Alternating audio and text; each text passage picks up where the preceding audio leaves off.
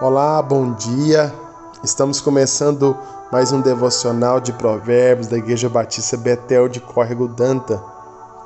Provérbios capítulo 16, versículo 1 em diante diz o seguinte: O coração do homem pode fazer planos, mas a resposta certa vem dos lábios do Senhor.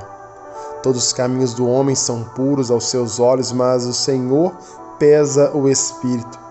Confia ao Senhor as tuas obras e os teus desígnios serão estabelecidos. O Senhor fez todas as coisas para determinados fins, e até o perverso para o dia da calamidade. Abominável é o Senhor todo arrogante de coração. É evidente que não ficará impune. Pela misericórdia e pela verdade se espia a culpa, e pelo temor do Senhor os homens evitam o mal.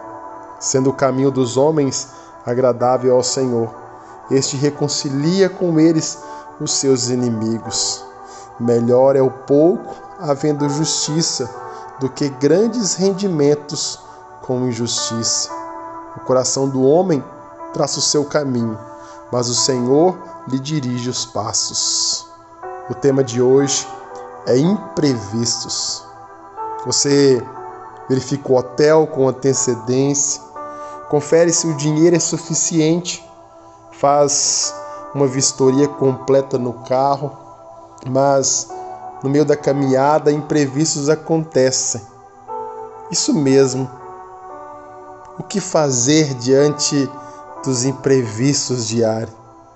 Ter paciência e calma para resolver tudo e voltar ao plano original? Quantos imprevistos já fizeram você se desviar do caminho de Deus? Você já se fez essa pergunta? Quantos percursos errados, pedras no caminho ou decisões equivocadas? Decisões essas que afastaram você do plano original de Deus para a sua vida. Por isso, por isso ainda bem que as pessoas podem fazer seus planos. Porém, é o Senhor Deus quem dá a última palavra. Provérbios 16, versículo 1. Não fique fora do rumo.